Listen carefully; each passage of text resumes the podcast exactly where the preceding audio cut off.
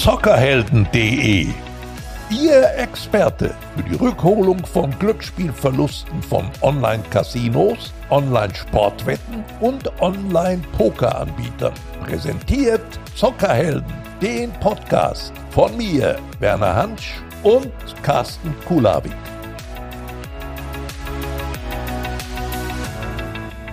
Werner, es ist ja einiges passiert seit deinem Outing bei Promi Big Brother. Lass uns nochmal Revue passieren lassen und erzähl uns doch bitte mal, wie alles passieren konnte. Wann und wie bist du in die Glücksspielsucht hineingerutscht? Ja, wann und wie? Ja, ich glaube, wie weiß ich noch einigermaßen. Also, wenn ich es jetzt rückblickend erzählen soll, dann habe ich das Gefühl, mich hat der Spielteufel persönlich an die Hand genommen und hat mich direkt vor das Tor der Spielhölle geführt. Und dann hat er mich losgelassen.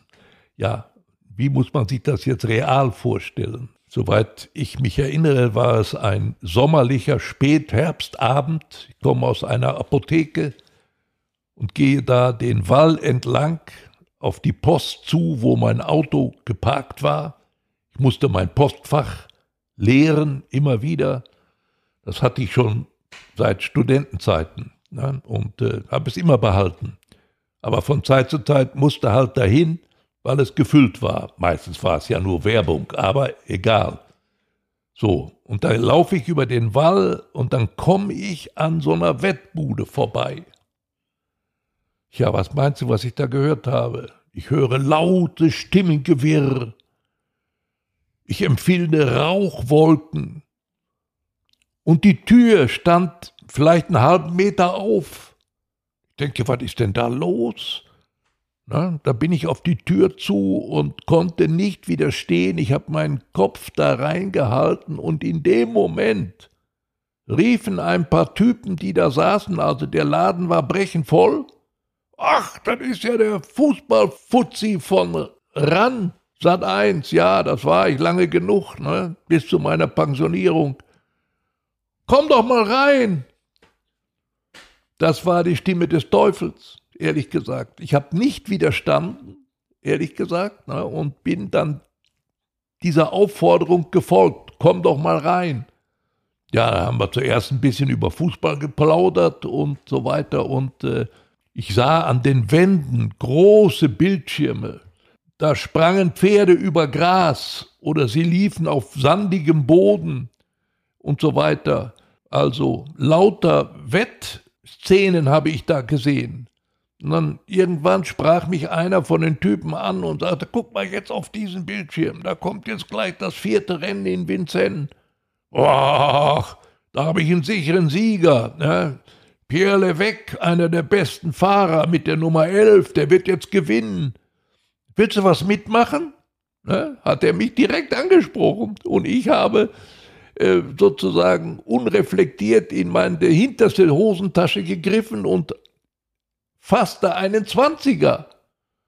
Gott sei Dank, ein Zwanziger und gab ihm den und sagte, ja, mach mal für mich mit und so weiter. Und wir sprachen weiter über Fußball. Und ja, wenige Minuten später hat der mich angestoßen und gesagt, du guck mal jetzt auf diesen Bildschirm. Die laufen jetzt gerade da. Ne? In Vincennes, ach, der liegt ja noch wunderbar, nicht? Und äh, jetzt, jetzt muss er eine Lücke finden. Ne? Der muss jetzt mal nach außen, sonst kriegt er am Ende keine Passage. Der Levesque. Ja, jetzt ist es gelungen, jetzt hat er freie Bahn. Ach, guck mal. Und der geht ja noch voll äh, sozusagen ins Gebiss, ne? wie der noch geht. Wunderbar. Und jetzt schon im Schlussbogen. Und jetzt kommen sie in die Zielgerade. Haha, der gewinnt doch. Ja, der hat ja noch gar nichts gemacht. Ne? Der braucht auch keine Peitsche. Der ließ ihn nur ein bisschen locker. Und dann auf den letzten Metern, ja, leichter Sieger war die Nummer 11 mit Pierre Levesque. Ja, schönes Gefühl. Ne? Und äh, dann bekam ich für meine 20 Euro 42 Euro zurück. Ja, ich habe mich herzlich bedankt. Wir haben noch einen Moment geplaudert. Und dann habe ich mich aus dieser Räuberhöhle höflich verabschiedet. Bin mit einem schönen Gefühl nach Hause gefahren. So fing alles an. Aber 14 Tage später musste ich wieder zur Post. Und ich kam von meinem Postfach, ja, beladen mit Postsachen, Werbung und so weiter, und dachte auf einmal, Menschenskind, das war doch so gar nicht schlecht letzte Woche da, ne? Für 20 Euro, 42. Ha, das war doch wunderbar, ob ich da nochmal vorbeigehe. Und schon war der Funke wieder in mir entzündet. Ich bin wieder zu diesem Laden gegangen. Die Tür war nicht auf und ich hörte keine Stimmen. Aber ich bin selber reingegangen. An dem Tag war dort tote Hose. Es war nicht viel los. Da saßen vielleicht drei, vier Zocker, die waren da in ihre Unterlagen vertieft und ich bin nach vorne gegangen an die Wand, habe mich da ein bisschen rein gelesen, ja, ach, und dann gucke ich auf einen Bildschirm, da sehe ich einen Schimmel auf grünem Gras. Stell dir mal vor, ein Schimmel auf grünem Gras. Ja, wo ist das denn? Ja, sagte einer, ja, das ist jetzt in Irland. Da laufen sie über Hürden. Ach so. Na Mensch, der Schimmel, der geht doch da prima her. Der könnte doch gewinnen. Da bin ich selber zum Schalter und hab diesen Schimmel gewettet mit 50 Euro. Ja, der hat aber nicht gewonnen. Der wurde nur Zweiter. Nur Zweiter. Ja, so kann ich aber hier nicht Schluss machen. Das geht ja gar nicht. Ne? Also habe ich noch ein bisschen weiter gedaddelt in weiteren Rennen. So, und äh, am Abend kam wieder Vincent in Paris. Ja, also alles in allem habe ich dann den Laden im, mit einer gewissen Enttäuschung verlassen, denn ich hatte Verlust. Ich hatte bis zu diesem Moment noch keine Ahnung davon, dass sozusagen eine Lunte in mir angelegt war, die schon beim ersten Mal Funken aufgeschnappt hatte. Ja, so läuft das. Nicht? Und äh, dann ging es relativ schnell weiter bei mir. Ich bin dann reingerutscht, ne?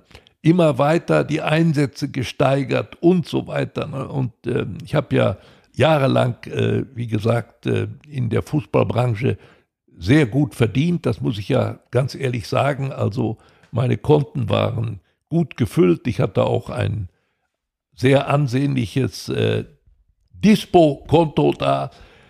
Rasend schnell bin ich in diese Sucht hineingerutscht und am Ende war alles weg. So fing dann diese zehnjährige Glücksspielsucht bei dir an. Wie hat sich diese Glücksspielsucht dann genau bei dir geäußert? Und es gab ja sicherlich eine Sucht, die immer größer wurde. Wie hast du die dann befriedigen können? Meine Konten wurden immer leerer, aber du musst weiter zocken. Da sitzt du da, du bekamst, wenn ein Renntag zu Ende war, die Rennen sind ja oft schon nachmittags in England, in Irland und in Frankreich. Deutsche Pferderennen haben mich nie interessiert. Überhaupt nicht, von Hause aus nicht. Dann kriegst du die Programme für den nächsten Tag schon abends mit nach Hause ausgedruckt. Nicht? Und dann habe ich natürlich zu Hause das ist sowieso ein ganz typisches Merkmal im Suchtverlauf. Ich habe diese Spielsucht über acht Jahre lang zu Hause dicht halten können. Niemand hatte eine Ahnung davon. Und äh, das ist so typisch. Ne? Du hast ja eine Scham. Du weißt ja genau, wie das draußen ankommt. Das ist nicht gut angesehen, wenn ein Mensch spielsüchtig wird, das hat so ein, so ein, so ein anrüchiges äh, Gefühl, ja, das ist, das tut man nicht, das ist unsittlich, so etwas, sich Geld zu leihen, ne, in die Schuld zu versinken, nur um seine Sucht zu befriedigen. Nein, nein, das will man möglichst von den nächsten Menschen in seiner Umgebung fernhalten, so lange wie es geht. Und ich hab's lange gekonnt über acht Jahre lang. Nicht? Und dann hast du diese, diese tollen Wettformate für den nächsten Tag schon. Na, und als meine Lebensgefährtin von ihrer Arbeit nach Hause kam, eine sehr äh, mühselige, harte Arbeit als Leiterin eines äh, Altenheimes mit 150 Betten. Morgens ging sie um halb sieben und abends kam sie um sieben. Dann war sie oft schon so fertig, dass sie gesagt hat, du, wir können doch zusammen Abendessen, aber dann gehe ich schon mal rauf, ich mache mich fertig. Es war so schlimm heute. Ja, ja, geh du schon mal, ich gucke noch die Tagesthemen. Und wenn sie weg war, hab ich diese Wettformulare, die hatte ich hinter Sofakischen versteckt, hab ich wieder vorgeholt und hab alle meine Sieger für den nächsten Tag schon herausgefischt und rausgesucht. Das Problem war, die haben in den seltensten Fällen dann am nächsten Tag tatsächlich gewonnen. Ja, nur ich war davon so überzeugt und äh, ja, dann ist es passiert, irgendwann bin ich bei dieser wirklich hoch anstrengenden Geistesarbeit, das Herausfiltern von Siegern, eingeschlafen. Und dann sind diese losen Wettzettel auf dem Teppich herumgeflittert. Nicht? Und dann ist es passiert, irgendwann kam eine Lebensgefährtin in der Nacht, wurde sie wach und ich war noch nicht oben. Ja, dann kam sie runter und dann sah sie die Bescherung. Ja, beim ersten Mal konnte ich ihr noch eine Geschichte erzählen, aber später nicht mehr. Ne? Dann hat sie es mir gesagt. Ich sag's dir jetzt. Du bist spielsüchtig. Was bin ich? Ist die verrückt? Bin doch nicht krank. Ich habe bisher einfach nur Pech gehabt. Aber ab morgen, ab morgen beginnt meine Glückssträhne. Strähne. Und dann werden alle Pferde gewinnen, die ich wette. Musst dir mal vorstellen, so einen Blödsinn habe ich mir vorgemacht. Und das ist auch wiederum ein ganz, ganz typisches Merkmal für diesen Suchtverlauf. Also ich fasse zusammen, du hast häufiger gespielt, du hast die Einsätze erhöht, du hattest dann weniger soziale Kontakte wahrscheinlich auch. Wie und wann hast du für dich realisiert, dass du spielsüchtig bist und was war dann bei dir das Resultat? Es war ganz, ganz, ganz spät. Also im Grunde genommen war es in diesem Fernsehformat Promi Big Brother dass ich da überhaupt äh, vermittelt werden konnte, das war ja schon ein großes Glück für mich. Wie kam das zustande? Ja, das war der Agent, äh, mein Agent Marc Stöckel, der rief mich eines Tages an und sagte, äh, du, ähm, ich äh, habe hier etwas, äh, das kann ich für dich vermitteln, aber du musst selbst entscheiden, ob du das willst. Naja, ich dachte schon, jetzt wird er gleich sagen, Dschungelcamp. Ja, so schlimm war es nicht. Mhm. Also Promi Big Brother. Ich hatte davon gehört, aber ich habe dieses Format nie gesehen. Dann hat er mir so einiges angedeutet, was man vielleicht dabei verdienen könnte, wenn man da reinging. Und ich sagte ehrlich, ich musste nicht mehr lange überlegen bis zum nächsten Tag. Für mich war sofort klar, ich musste es machen. Ich musste es machen. Ich wusste nicht genau, was ich an Schulden Schwanz hinter mir her schleppte. Aber es war schon gewaltig. Ne? Ich wusste ja, was ich an eigenen Werten verloren hatte. Meine Konten waren leer. Ich musste mein Haus verkaufen. Und wenn man dann alles zusammenrechnet, kommt da schon einiges zusammen. Und äh, meine ganzen Gläubiger, die waren natürlich auch unruhig geworden inzwischen. Es kamen Briefe, die gelb waren, die habe ich sofort entsorgt in den Papierkorb. Es kamen auch Anrufe, die auch manchmal meine Lebensgefährtin schon annahmen. Ne? Und äh, die waren auch nicht so angenehm. Also ich habe erheblichen Druck empfunden. Ja, und so ein bisschen kommt dann schon ab und zu eine Dämmerung davor, du könntest etwas mit dieser Sucht zu tun haben. Immer wieder der Drang, ja. Vor allen Dingen morgens, wenn meine Lebensgefährtin weg war auf Arbeit. Und ich hatte noch so ein kleines Frühstück. Und ich habe die Papiere wieder hergeholt hinter den Sofakissen. Ja, heute laufen auf ganz sicher wieder drei Sieger. Die muss ich doch alle wetten. Und dann guckte ich in meine Tasche, da waren noch 2,50 Euro. Ja, was willst du damit wetten? Und dann bin ich nach Hof gegangen in mein kleines Büro und da hatte ich eine große Postkiste. Da waren alle meine Kontakte drin, die ich so aufgebaut hatte in 30 Jahren. Ja, und dann bin ich von hinten nach vorne, immer weiter. Wo finde ich jetzt einen aus dieser Menge von ehemaligen Bekannten, Freunden und so weiter, die mir noch etwas leihen würden? Ja, und das war relativ leicht am Anfang. Ne? Die meisten sagten, ich habe denen natürlich Geschichten erzählt. Mal war es das Finanzamt, wo ich was bereinigen musste. Dann hatte ich einen Unfall, den wollte ich ohne Polizeibeteiligung sozusagen regulieren. Ja, ja wie viel brauchst du denn? Ja, vielleicht 500, 800. Kommst du denn damit aus? Ne? Oder brauchst du nicht mehr? Ja, also wenn ich mehr gewollt hätte, hätte es so sein können. Ja, ich, ja, ich ich habe mich so nach vorne gehangelt, ne? bis am Ende es soweit war, du kannst das nicht ewig fortsetzen. Irgendwann war in dem Kreis meiner Gläubiger schon durchgesickert, dass mit mir etwas nicht stimmen könne. Das kannst du gar nicht mehr verheimlichen am Ende. Die, die reden ja dann immer wieder, sagen wir, was ist denn mit dem Hans los? Ne? Hat der dich auch und so weiter angerufen? Ja, ich hatte. So war es dann. Ja, das war dann schon, schon ganz heftig und äh,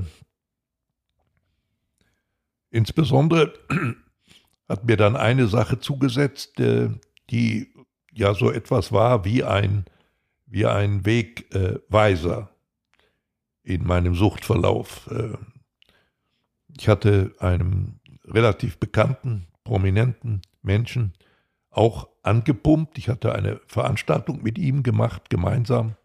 300 Zuhörer, Riesenerfolg der Abend und äh, anschließend gab es noch ein wunderbares Abendessen vom Veranstalter. Die Menschen zogen sich langsam nach Hause zurück und ich saß noch mit ihm allein. Und dann äh, wusste ich, am nächsten Tag sind wieder Rennen in Punchestown in Irland. Ne? Da ist doch der Trainer Malins und wenn der anspannt, der gewinnt ja fast immer. Aber was willst du machen mit 2,50 Euro? Ja, dann habe ich wieder eine Geschichte erzählt. Ich hatte einen Unfall, den ich mit eigener Kraft nicht mehr regulieren kann. Ich äh, komme nicht zurecht. Ich brauche ein bisschen Hilfe. Ja, wie viel brauchen Sie? Ja, 5000. Ja, geben Sie mal Ihre Kontonummer, haben Sie morgen auf dem Konto. Stimmte. Aber diese 5000 haben nur vier oder fünf Tage gereicht, dann waren sie weg. Bis wann muss ich denn zurückzahlen? Ach, lassen Sie sich ruhig Zeit, auch wenn es Ostern wird. Es wurde Ostern, ich konnte nicht zurückzahlen. Es wurde Sommer, ich konnte nicht zurückzahlen. Und dann wurde es ziemlich rasch, ungemütlich. Dieser Mann hat mich dann angezeigt, völlig zu Recht, völlig zu Recht, denn was ich da gemacht habe, war ja unsäglich. Ne? Also, es lief eine Anzeige gegen mich. Am Ende war es so, äh, ich hatte einen Anwalt, Gott sei Dank, einen anwaltlichen Freund, der dann Gott sei Dank auch die Größe hatte, mich an die Hand zu nehmen und sagte, du, ich muss es dir jetzt offen sagen, du bist spielsüchtig und du musst aufhören, sofort. Und wir machen jetzt Folgendes, ich nehme dich an die Hand, wir gehen über die Straße, da ist ein erfahrener Psychotherapeut, zu dem gehst du jetzt in die Behandlung und kommst auf den Weg zurück. Genau das haben wir gemacht. Ne? Das war dann der sehr erfahrene Dr. Roggenwallner. Ich hatte etliche Sitzungen bei ihm und der hat mir gleich gesagt, Hans, parallel müssen Sie auf jeden Fall sich noch einer Gruppe anschließen, ja, die sich mit Suchthilfe beschäftigt, ja. Und das habe ich auch gemacht und das war ganz, ganz wichtig, weil da triffst du ja Menschen, die dasselbe Problem haben. Und da fallen alle Schamgrenzen, fallen weg sozusagen. Das war im Grunde genommen dann ein ganz entscheidender Schritt auf dem Weg zurück. Und dann kam natürlich Promi Big Brother. Ne? Mhm. Diese Märchen, die man sich dann ausdenkt, die sind ja ganz symptomatisch und auch ganz klassisch für diese Erkrankung. Ähm, das war eben dieser Weg heraus, wie sich das bei dir dann gestaltet hat. Kannst du beziffern, wie viel Geld du durch dieses Glücksspiel verloren hast? Ja, das war also am Ende, ich sag mal, mein eigenes Vermögen war, wenn ich das Haus hinzuzähle, ich würde sagen, um die 600.000 waren es bestimmt. Vielleicht sogar ein bisschen mehr. Ja, das war schon, war schon heftig. Ne? Wie gesagt, äh, die Zahlen verdrängst du ja, ne? weil du, du bist ja fest überzeugt, ab morgen kommt der große Rücklauf. Du wirst alles wieder gewinnen. Eine furchtbare Illusion, die so typisch ist für diesen Suchtverlauf. Also eine sehr große Zahl, diese 600.000 Euro. Welche Möglichkeiten wurden dir aufgezeigt, um dann diese Schulden zu tilgen? Ich sah zunächst keine.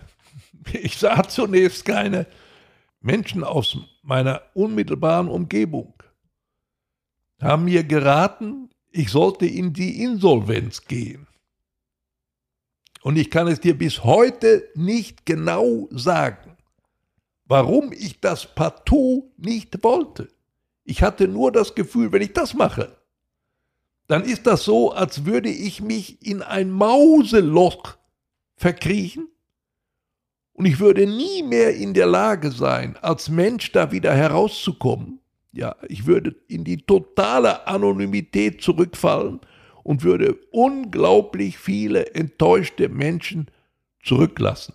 Das wollte ich nicht und deshalb habe ich diesen direkten Rat aus meiner umnächsten Umgebung nicht akzeptiert. Ich hatte aber trotzdem keine Ahnung, womit ich es je schaffen könnte, diese Hinterlassenschaft an Schulden zu begleichen. Und dann kam dieser Anruf, von meinem Agenten, ich habe da was für dich, aber du musst selber entscheiden, ob du das willst.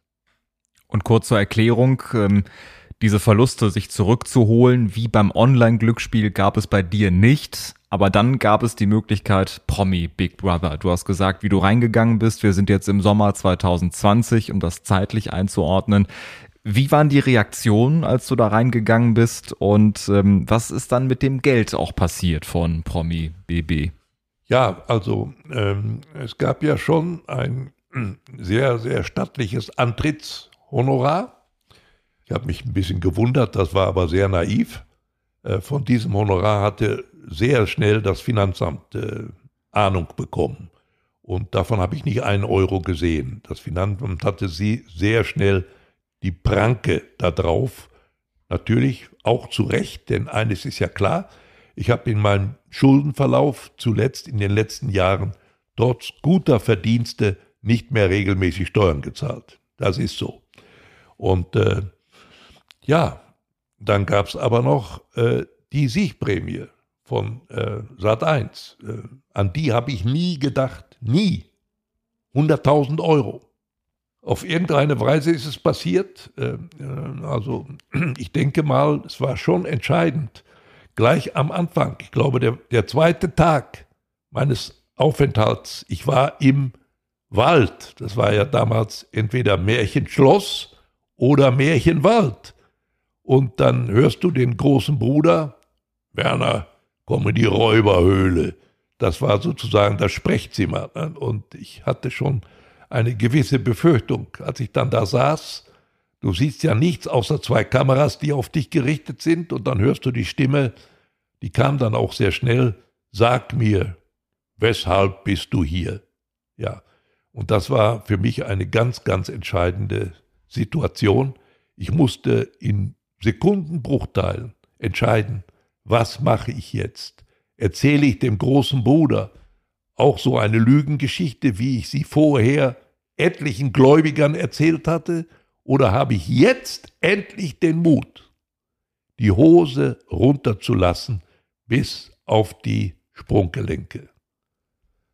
Ich sag dir ehrlich, die Mauer der Scham ist so hoch wie eine Latte beim Stabhochsprung. Und dann brauchst du einen Stab, um dich dann rüber zu, zu winden in luftige Höhen. So ähnlich war mir da zumute. Und ich kann dir sagen, ich bin heute unglaublich dankbar, dass ich in diesem Moment die Kraft hatte, die Hose, wie gesagt, herunterzulassen. Und äh, ich wusste, wir hatten damals an jedem Abend ungefähr 1,5 Millionen Zuschauer. Und natürlich war mir klar, dass da jetzt draußen welche sitzen würden, die dann über mich reden und mit ausgestrecktem Zeigefinger auf mich zeigen und sagen, hättest du das von dem geglaubt? Ja, was der da gemacht hat, die Gläubiger alle belogen und betrogen und so weiter. Menschenskind, äh, das ist aber ein schlimmer Finger, ne? das wusste ich, dass die das machen würden. Und ich sage dir auch ganz offen, mit Recht haben die das gesagt. Ne? Das war ja unsäglich, was ich gemacht hatte. Ich sag dir ja, es war alles weg, was mich mal in meinem Innern ausgezeichnet hatte als Mensch. Alle diese Werte waren vollkommen weg. Ich sag dir heute, ich hätte den Papst angepumpt, wenn ich ihn sozusagen in meinem spätesten Suchtverlauf getroffen hätte. Du hast festgestellt, Ehrlichkeit wird belohnt. Du wurdest dann für deine Ehrlichkeit mit dem Sieg belohnt. Die Menschen haben für dich angerufen. Du hast dann Promi Big Brother 2020 gewonnen. Das Geld ist dann zu 100 Prozent in die Schuldentilgung geflossen. Das müssen wir auf jeden Fall auch festhalten. Ganz, ganz entscheidend und ganz wichtig.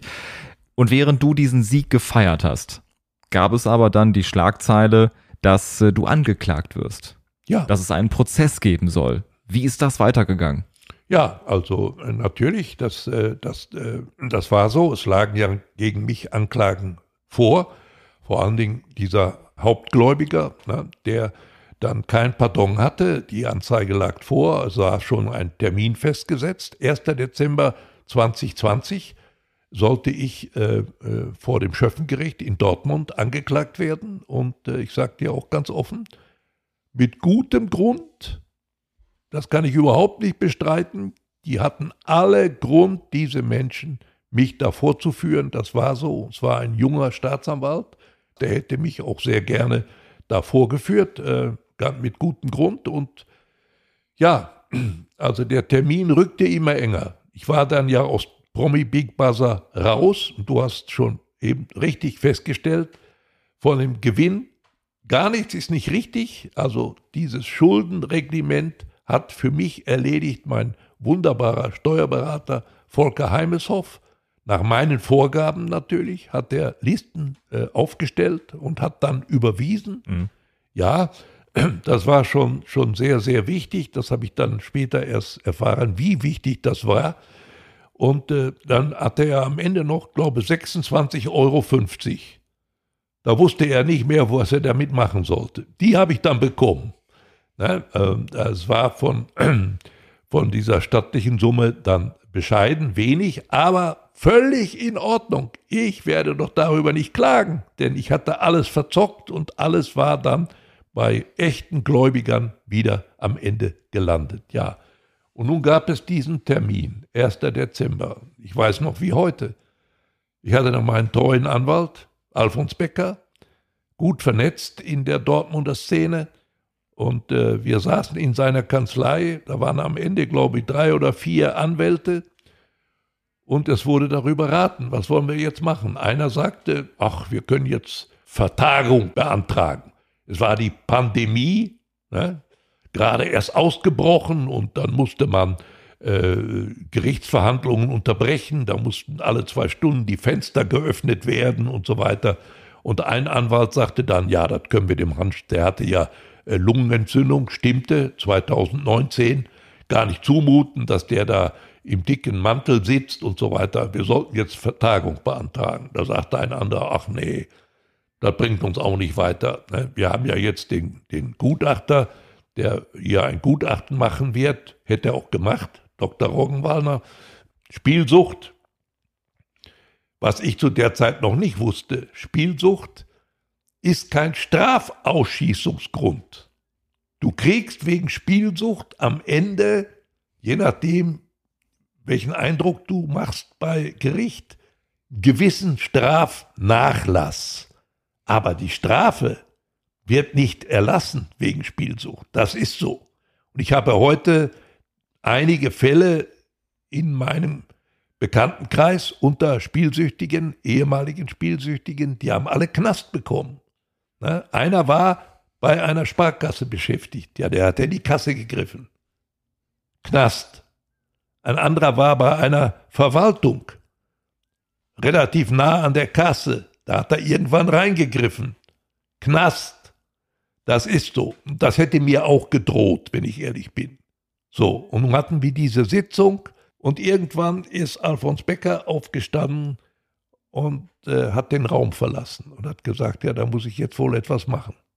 Er hat sich äh, wohl dann mit der Staatsanwaltschaft in Verbindung gesetzt und dann her kam heraus, einen Großteil meiner Gläubiger, vor allen Dingen die, die mich angezeigt hatten, hatten alle ihr Geld, das ging aus den Akten klar hervor. Und dann wurde entschieden, ja, was soll man denn dann auch einen großen Prozess machen? Die haben ja ihr, alle ihr Geld. Der Termin 1. Dezember wurde ausgesetzt. Der hat gar nicht mehr stattgefunden. Das war für mich schon wie eine Erlösung, wie eine Neubegut. Ich konnte mir ja vorstellen, ne, wenn, wenn du da stehst vor dem Schöffengericht, dann sind die Fotografen da, es kommen die Kollegen, die dann schreiben und so weiter. Das war eine wie eine neue Vorführung. Das war mir außerordentlich unangenehm. Aber plötzlich kam die Entscheidung, der Termin wurde ausgesetzt. Ich wurde mit einer Ermahnung sozusagen entlassen und mit der Auflage, dass ich mir zwei Jahre lang nichts mehr zu Schulden kommen lassen durfte. Die sind längst vergangen, diese zwei Jahre. Ich habe das Gott sei Dank überstanden und äh, ich bin ja auch, äh, nachdem ich aus dem Format dann raus war, Promi Big Brother, sehr schnell entdeckt worden vom Fachverband Glücksspielsucht, bin seitdem Botschafter dieses Verbandes. Ich reise weit herum, halte Vorträge sozusagen an der Geschichte, in meiner eigenen Geschichte beispielhaft und versuche Menschen, die vielleicht bedroht sind, ne, weil sie dieselbe Lunte in sich haben. Ne, wenn man ein sicheres medizinisches Kriterium hätte, diese Menschen ausfindig zu machen ne, aus der großen Schar von Spielsüchtigen, ja, dann wäre uns verdammt geholfen, aber das ist eben so schwierig.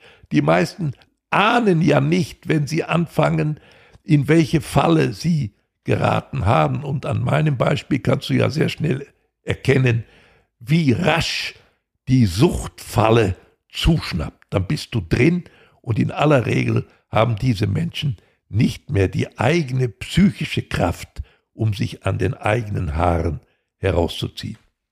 Das Verfahren wurde eingestellt. Wie es anschließend für dich weiterging ab dem Jahr 2021, darüber sprechen wir in der zweiten Folge hier bei Zockerhelden. Vielen Dank für deine offenen, ehrlichen und transparenten Worte, Werner Hansch. Ich danke.